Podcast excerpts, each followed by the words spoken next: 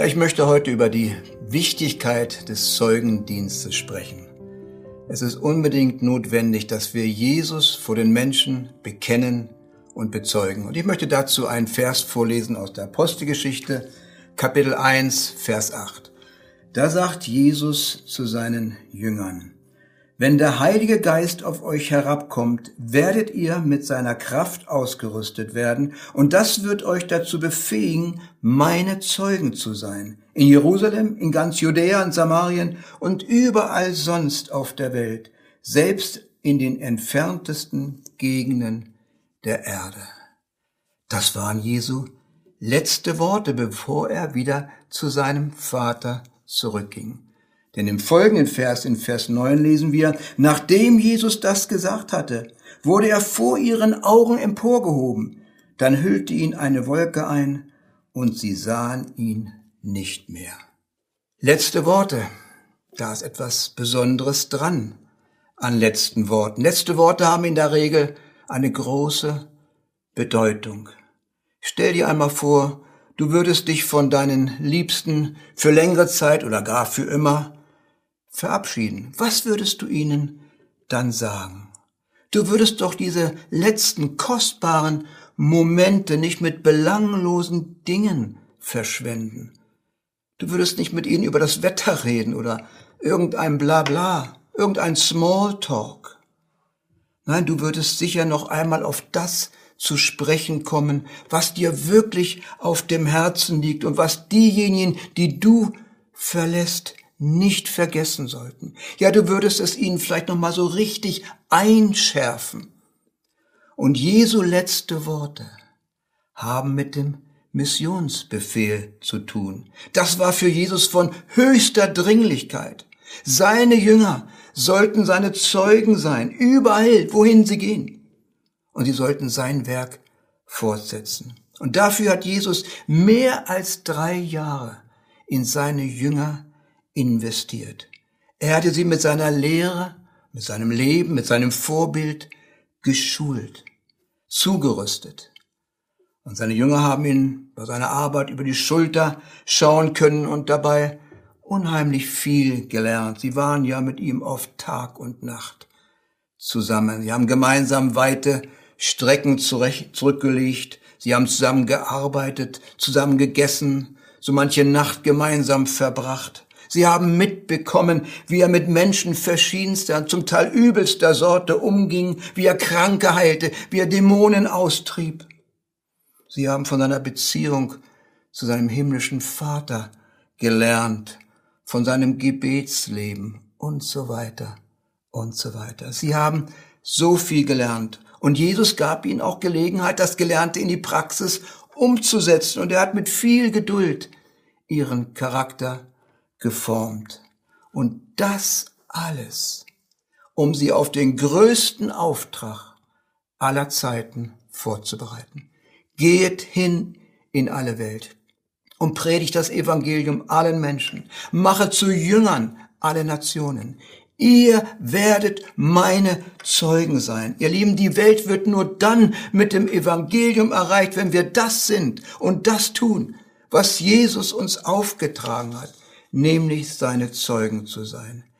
Ihr werdet meine Zeugen sein. Menschen müssen Menschen sagen, dass Jesus lebt, dass Jesus sie liebt und dass Jesus der einzige Weg ist in den Himmel, der einzige Weg zum Vater, der einzige Weg zur Errettung. Ich persönlich bin so dankbar für die Person, für den Zeugen Jesu, der mir von vor vielen, vielen Jahren, ja, das, die Wahrheit gesagt hat über Jesus, die Wahrheit auch über mich selbst. Mir wurden dabei die Augen geöffnet. Und ich bin auch überaus dankbar für die Gemeinde und für das Missionswerk Bruderhand, die meine Frau und mich vor vielen Jahren als Missionare ausgesandt und unterstützt haben. Darüber hinaus bin ich dankbar, dass wir damals mit einer weiteren Missionsgesellschaft arbeiten konnten, die weltweit vertreten ist und mit der Missionare als Zeugen Jesu in vielen Teilen der Welt arbeiten. Nun ist nicht jeder Christ berufen, als Missionar in ein fremdes Land zu gehen. Mission beginnt ja auch bereits vor unserer Haustür. Nicht jeder ist berufen auszuwandern, aber jeder, der Jesus kennt und seinen Geist empfangen hat, der ist berufen, sein Zeuge zu sein. Und zwar dort, wo Jesus ihn hingestellt hat. Dort will Jesus auch dich gebrauchen, um ihn zu bezeugen. Und zwar mit Wort und Tat. Du triffst jeden Tag Menschen, ja, die Jesus noch nicht kennen. Menschen, die Gott aber genauso liebt wie dich und denen er begegnen möchte. Manchmal sind das vielleicht Menschen, die dir unsympathisch sind, mitunter auch Leute, die von der Gesellschaft gemieden, abgelehnt werden. Ja, vielleicht Leute, die die größten Ganoven sind, weit und breit. Hat nicht Jesus gesagt, siehe, ich sende euch wie Schafe mitten unter die Wölfe? Oh, sagst du vielleicht, das ist mir so ein bisschen gefährlich. Da bleibe ich lieber in meiner Gemeinde, da fühle ich mich viel wohler. Und ich kann mir vorstellen, dass Jesus sich im Himmel auch viel wohler gefühlt hat als hier auf Erden. Dennoch hat er die himmlische Herrlichkeit, ich möchte mal sagen, die Komfortzone verlassen, um hier auf der Erde sogar seine schlimmsten Feinde für den Himmel zu gewinnen geleitet vom Heiligen Geist und erfüllt mit Liebe und Barmherzigkeit. Nicht ein einziger Mensch war Jesus egal. Denn im Gegensatz zu vielen Christen heute glaubte Jesus wirklich, dass Menschen ohne ihn in die ewige Verlorenheit gehen. Ich will damit jetzt nicht sagen, dass du deine geliebte Gemeinde verlassen sollst und dich nur noch als Zeuge Jesu vielleicht unter, in den, in den finstersten Orten ja, bewegen sollst. Natürlich nicht. Du sollst dich auch in deiner Gemeinde so richtig wohlfühlen. Aber nicht so sehr, dass du dir dabei dein eigentliches Arbeitsfeld, deinen eigentlichen Auftrag vernachlässigst. Es ist wichtig, dass wir Prioritäten richtig setzen.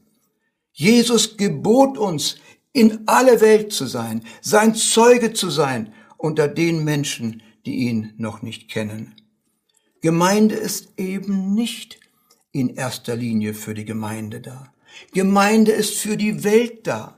Gemeinde ist kein Selbstzweck. Gemeinde ist ein Mittel zum Zweck, nämlich um die Welt mit dem Evangelium zu erreichen. Ein ganz bekannter Prediger und Evangelist, er ist jetzt schon beim Herrn, hat einmal gesagt, Gemeinde Jesu ist kein Vergnügungsdampfer, kein Kreuzfahrtschiff, sondern Gemeinde Jesu ist ein Rettungsboot. Wir müssen immer wieder rausfahren, ja, in das Völkermeer, um Menschen das Evangelium zu bringen und zu Jesus zu führen. Als Gemeinde sollten wir keine keine Wohlfühlprogramme, keine Unterhaltung anbieten, kein Entertainment, sondern die Gemeindeglieder schulen für den Dienst an einer verlorenen Welt. Ja, Gemeinde ist auch eine Tankstelle, ja, wo wir neue Kraft tanken und unsere Batterien aufladen. Doch danach müssen wir wieder raus aus den vier Wänden, raus aus den heiligen Hallen und rein in die kaputte und kranke Welt. Jesus ging raus aus der himmlischen Herrlichkeit und kam in unsere Welt, um die zu suchen und die zu retten, die verloren sind. Jesus sagte, so wie mich der Vater gesandt hat, so sende ich euch. Gemeinde Jesu wurde damals vor 2000 Jahren am Pfingsttag draußen geboren. Draußen, wo die Menschen waren, außerhalb der vier Wände. Und der Gemeinde wurde der Auftrag gegeben, Licht in der Welt und Salz auf der Erde zu sein. Das heißt, wenn die Gottesdienste, so schön sie auch sein können, zu Ende gehen und wenn sich die Türen schließen, dann beginnt draußen in der Welt unsere eigentliche Arbeit. In den Gottesdiensten beten wir Gott an, erleben wir Stärkung und Ermutigung für den eigentlichen Dienst draußen in der Welt als Zeuge Jesu und zwar mit Wort und Tat. Die meisten Wunder, die Jesus auf Erden tat, geschahen nicht im Tempel, sondern draußen, wo sich die Menschen aufhielten. Warum sollte das heute anders sein? Jesus möchte immer noch dort sein, wo er sich damals die meiste Zeit aufhielt, inmitten der kaputten und kranken und hoffnungslosen Menschen. Jesus sagte, die Gesunden brauchen den Arzt nicht, ja, sondern die Kranken. Ich bin in die Welt gekommen, um zu suchen und zu retten, was verloren ist. Und genau das möchte Jesus auch weiterhin tun. Und zwar durch dich und durch mich. Er will uns zu den Menschen senden, die in der Gottesferne leben. Daran wird sich nie etwas ändern, solange bis Jesus wiederkommt. Der Missionsauftrag hat Gültigkeit bis zu dem Tag, an dem Jesus wiederkommt. Jesus sagt, handelt, bis ich wiederkomme. Wie mich mein Vater gesandt hat, so sende ich euch hinein in die Welt, dort wo die Menschen sind, auf den Straßen, auf ihren Arbeitsplätzen, in den Vergnügungsvierteln, in ihren Häusern. Dorthin will Jesus, dass wir seine Gegenwart tragen. Dort möchte er uns gebrauchen, um seine Liebe zu offenbaren. Und das mehr denn je. Denn die Kirchen und viele Gemeindesäle werden immer leerer. Und wenn die Menschen nicht mehr in die Kirche gehen, dann muss die Kirche zu den Menschen gehen. Da bleibt uns doch keine andere Wahl. Gott ist doch nicht abhängig von Gemeindeseelen. Gott ist auch nicht abhängig von der schönen Kanzel in der Kirche. Wir sollten auch nicht davon abhängig sein. Unsere Kanzel kann doch überall sein. Unsere Kanzel sollte die Welt sein. So was ähnliches sagte damals auch John Wesley und auch Zinzendorf. Ihre Kanzel war die Welt. Kein Wunder, dass so viele Menschen durch sie mit dem Evangelium erreicht wurden. Denn sie gingen dort dorthin, auch die Missionare von Zinzendorf, sie gingen dorthin, wo die Menschen waren. Gemeinde Jesu sollte die ständige Offenbarung Jesu in der Welt sein. Dort soll Dort muss Gemeinde Jesu präsent sein. Dafür ist Gemeinde da. Gemeinde muss Präsenz und Einfluss in der Welt haben. Nicht die Welt, nicht der Mainstream soll die Gemeinde beeinflussen, sondern genau umgekehrt. In Matthäus Evangelium Kapitel 5 lesen wir etwas über unsere Jobbeschreibung.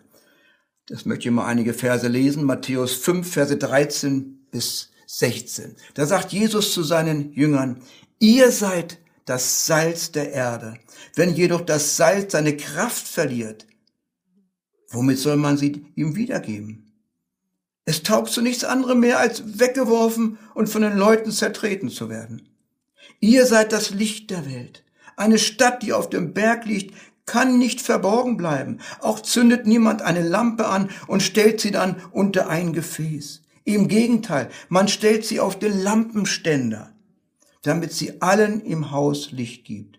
So soll auch euer Licht vor den Menschen leuchten.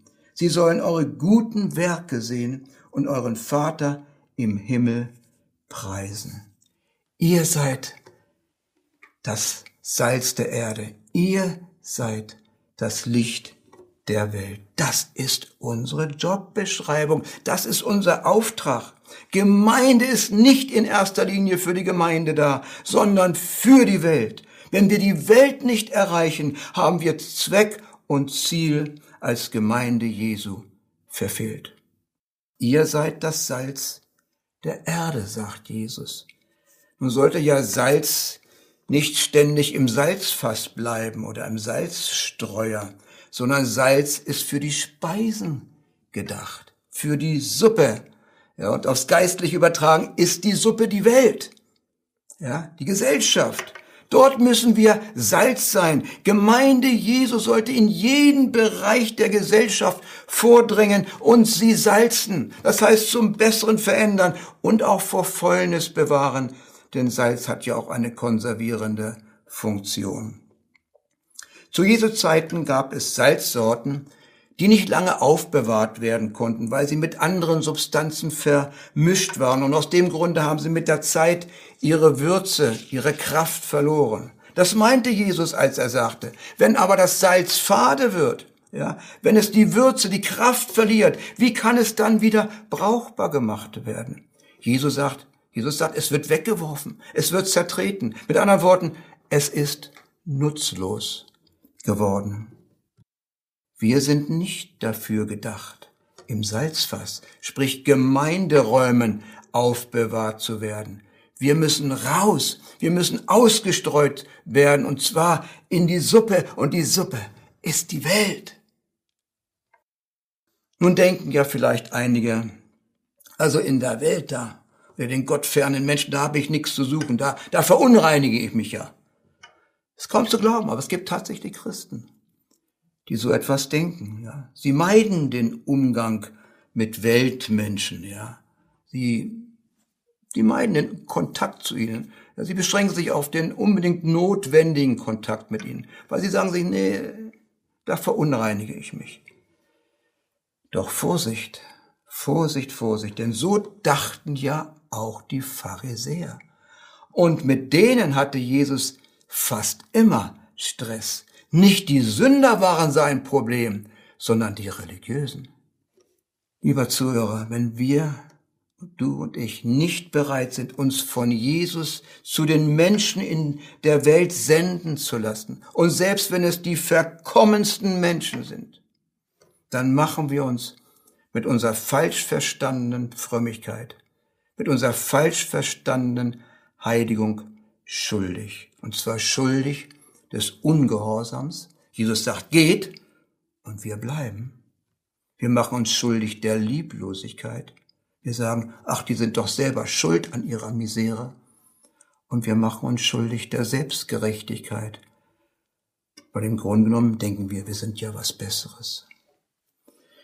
Jesus war da so anders. Er hing so oft mit denen ab, die von den religiösen Leitern seiner Zeit abgelehnt, ja sogar verachtet wurden. Genau das hat ihm ja erst die Bezeichnung Freund der Sünder eingebracht. Was aber seine Gegner geringschätzig, ja verächtlich meinten, das war Jesus wirklich. Er war es von Herzen, er war von Herzen ein Freund der Sünder. Er liebte die Sünder. Und weil er sie so sehr liebte, hat er mit ihnen Zeit verbracht. Gott hasst die Sünde, aber er liebt den Sünder. Gott liebt den Menschen, unabhängig von dem, was er tut, unabhängig von seinem Lebensstil. Gottes Liebe ist bedingungslos. Aber weil er den Menschen so liebt, will er natürlich nicht, dass sie so bleiben und verloren gehen. Er will sie verändern. Er will ihnen neues Leben schenken. So sehr hat Gott die Welt geliebt. Und da sind alle mit eingeschlossen. Die schlimmsten Verbrecher. Manche würden sie als Abschaum der Menschheit bezeichnen. Aber so sehr hat Gott die Welt geliebt, dass er seinen einzigen Sohn gab, auf dass alle, alle, die an ihn glauben, nicht verloren gehen, sondern ewiges Leben haben. Gott will uns immer wieder zum Menschen führen, damit sie ihn durch uns kennenlernen. Ihn, den Freund der Sünder, der aber auch gleichzeitig ihr Retter ist. Lieber Hörer, darf ich dich einmal etwas fragen. Wie viele Freunde hast du unter denen, die mit Gott nichts am Hut haben? Mit sogenannten Sündern. Verbringst du Zeit mit ihnen, so wie Jesus Zeit mit ihnen verbrachte? Bist du ein Freund der Sünder? Ich sage nicht Freund der Sünde. Von der Sünde sollen wir uns fernhalten, aber die Sünder sollen wir suchen und mit ihnen Gemeinschaft haben, ohne dabei zu sündigen. Bist du wie Jesus ein Freund der Sünder? Das heißt, vertrauen sie dir? Fühlen sie sich von dir angenommen? Fühlen sich von dir wertgeschätzt? Spüren sie die Liebe Gottes, wenn sie mit dir zusammen sind? Sehen sie Christus in dir? Oder kommst du mit der Moralkeule zu ihnen, womöglich noch arrogant, weil du ja alles besser weißt, weil du ja schließlich die Wahrheit, die Bibel auf deiner Seite hast? Manchmal ist es besser, das Evangelium erst einmal vorzuleben, auszuleben, frohe Botschaft zu sein, bevor man sie mit Worten verkündigt. Nun ist es ja nicht immer leicht, Beziehungen zu pflegen mit denen, die Jesus nicht kennen, die auch in keine Gemeinde gehen. Da fehlt einem ja oft der Gesprächsstoff. Außerdem sprechen die eine ganz andere Sprache, besonders die Jugend von heute. Ja, fast scheint es, dass sie einer anderen Kultur angehören. Sie trinken zwar die gleiche Cola, ja, wie wir, essen die gleichen Pommes wie wir, ja, aber ansonsten trennen uns doch manchmal Welten. Ist es nicht so? Komisch. Jesus hatte dieses Problem nicht. Woran lag das? Nun, er war immer dort, wo die Menschen waren. Er sprach ihre Sprache. Sie verstanden ihn. Könnte es sein, dass wir zu oft nur unter uns sind? Und zu oft in frommen Kreisen, im frommen Ghetto bewegen? Könnte es sein, dass wir uns bereits so entfremdet haben von dem Rest der Welt, dass wir den Anschluss verloren haben? Dass wir so geistlich geworden sind, dass uns die Menschen unserer Zeit nicht mehr verstehen. Wenn das so wäre, dann wäre es, es doch furchtbar. Es wäre doch tragisch, denn Jesus will uns doch gebrauchen, um die Menschen um uns zu erreichen, um diese Generation zu erreichen. Wenn nicht jetzt, wann dann? Wenn nicht wir? Wer sonst? Wir müssen doch diese Generation erreichen, nicht die vergangene Generation. Dazu ist es zu spät. Auch die nächste Generation, da sind wir vielleicht schon tot. Nein, jetzt diese Generation müssen wir erreichen. Wir müssen zu den Menschen gehen. Unser Arbeitsfeld ist die Welt. Geht hin in alle Welt. Dort sollen wir als Lichter scheinen. Dort sollen wir Zeuge Jesu sein. Dort sollen wir das Salz in der Suppe sein. Sein. Das heißt nicht nur mit Worten, sondern auch mit Taten. Wie gesagt, unsere Kanzel kann und soll überall sein. Wenn die Menschen nicht mehr in die Kirche gehen, dann muss die Kirche zu den Menschen gehen. Da bleibt uns keine andere Wahl. Draußen warten Menschen, die keine Hoffnung mehr haben weil gerade jetzt besonders in Corona-Zeiten. Menschen, die auf Antworten, auf Sinnfragen des Lebens warten, die sich nach wahrer Sicherheit und echtem Frieden sehnen. Menschen, die mit Ersatzbefriedigung ihre innere Leere zu füllen versuchen. Die einzige Hoffnung, die einzige Antwort auf sämtliche Probleme der Menschheit ist Jesus und dieser Jesus lebt in uns, in dir und in mir. Nur, was machen wir mit diesem Jesus in uns? Führen wir ihn nur so spazieren, ja, gut verborgen, ja, wie gut, dass keiner weiß, dass ich an Jesus glaube, wie gut, dass keiner weiß, dass ich Christ bin? Oder tragen wir diesen Jesus in die Welt, bekennen wir ihn vor den Menschen mit Wort und mit Taten? Nicht jeder ist ein Missionar in einem anderen Land. Aber wir alle können und sollen Zeuge Jesu sein. Wir sind alle mit Jesus unterwegs und zwar vollzeitig. Und dazu müssen wir nicht studiert haben. Dazu müssen wir nicht vorher auf einer Bibelschule gewesen, sein. Zeuge Jesu kann und soll jeder sein, der Gottes Geist empfangen hat. Wie sagte doch Jesus? Ihr werdet Kraft empfangen wenn der Heilige Geist auf euch gekommen ist und ihr werdet meine Zeugen sein. Wo? In Kirchen und Gemeinden? Meinetwegen auch da. Aber sonst überall, wohin wir gehen. Überall, wohin Gott uns hingestellt hat. Der Zeugendienst gilt uns allen. Seien wir doch um Himmels willen Zeuge Jesu, und zwar mit Wort und mit Tat. Vielleicht ist hier unter den Zuhörern jemand, der nicht viel verstanden hat von dieser Botschaft. Vielleicht jemand, der sagt, ich weiß gar nicht, was der da vorne redet. Ich kenne diesen Jesus überhaupt nicht. Wie soll ich ihn dann bezeugen? Nun, wenn du Jesus nicht kennst, dann kannst du ihn ihm heute noch begegnen. Es ist kein Zufall, dass du diese Botschaft gehört hast. Jesus sucht dich, weil er dich liebt und weil er dir ein neues, ein erfülltes Leben schenken möchte. Er möchte dir einen Neustart ermöglichen. Er möchte dir eine zweite oder dritte oder vierte Chance geben. Er möchte dir ein Leben geben, das nie zu Ende geht. Ein ewiges Leben. Und wenn du das auch möchtest, dann sag ihm das. Du kannst jederzeit im Gebet zu Jesus kommen. Er hört dich. Er ist nicht fern von dir. Sag ihm, dass du ihn brauchst. Bitte ihn um Vergebung, dass du so lange ohne ihn gelebt hast, dass du immer nur eigene Wege gegangen bist und dass du so vieles getan hast, was nicht richtig war, Dinge, die Gott nicht gefallen haben. Öffne dein Herz und bitte Jesus in dein Leben hineinzukommen. Bitte ihn, dass er die Führung deines Lebens übernimmt und dass er ab heute dein persönlicher Herr und Retter wird.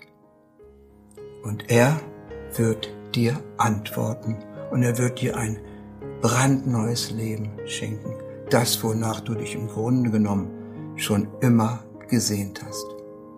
Gott segne dich.